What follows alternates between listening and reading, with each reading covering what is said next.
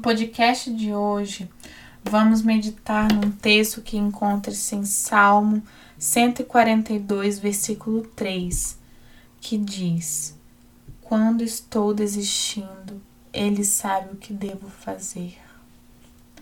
Às vezes parece que a vida é uma estrada longa, uma estrada íngreme. Parece não haver fim para os desafios e problemas que enfrentamos. Aí devemos nos lembrar que Deus conhecia esse caminho muito antes da gente nascer. Em Salmo 139, 16, diz: Os teus olhos viram o meu embrião. Todos os dias determinados para mim foram escritos no teu livro antes de qualquer deles existir. Ele sempre soube das dificuldades que passaríamos, das dores que nunca conseguiríamos explicar. Ele sabe e está sempre ao nosso lado. Qual a dor ou tristeza que você está enfrentando hoje? Pode ser o peso das expectativas dos seus pais, as preocupações com os problemas familiares, a dor da doença ou qualquer outra dificuldade que faz parte da nossa vida.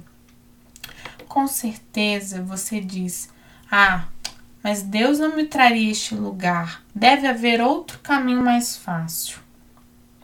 Mas alguém de nós é inteligente o suficiente para conhecer outro trajeto que nos transformaria em pessoas mais sábias e santas?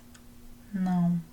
O nosso Pai conhece o melhor caminho, dentre todos os possíveis que nos levará à maturidade nele. Seus caminhos e pensamentos são mais elevados que os nossos.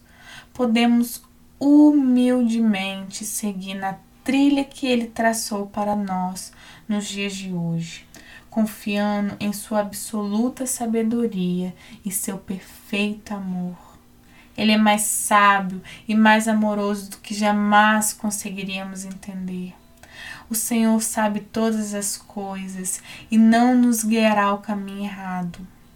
Então, querido, entregue teu caminho ao Senhor de todo o teu coração. Confie que Ele tem um plano de amor para você. Costumo dizer que nós vemos de cima de um muro e Deus, ele vê lá do céu. Ele vê muito à frente do que possamos ver, da nossa visão. Ele sabe do nosso amanhã. Então peça que a sua vontade, os seus caminhos sejam condizentes com a vontade do nosso Senhor. Aquete-se e saiba que Ele é o Deus para te orientar quando a caminhada estiver difícil. O que Deus é será sempre suficiente. Fique com Deus.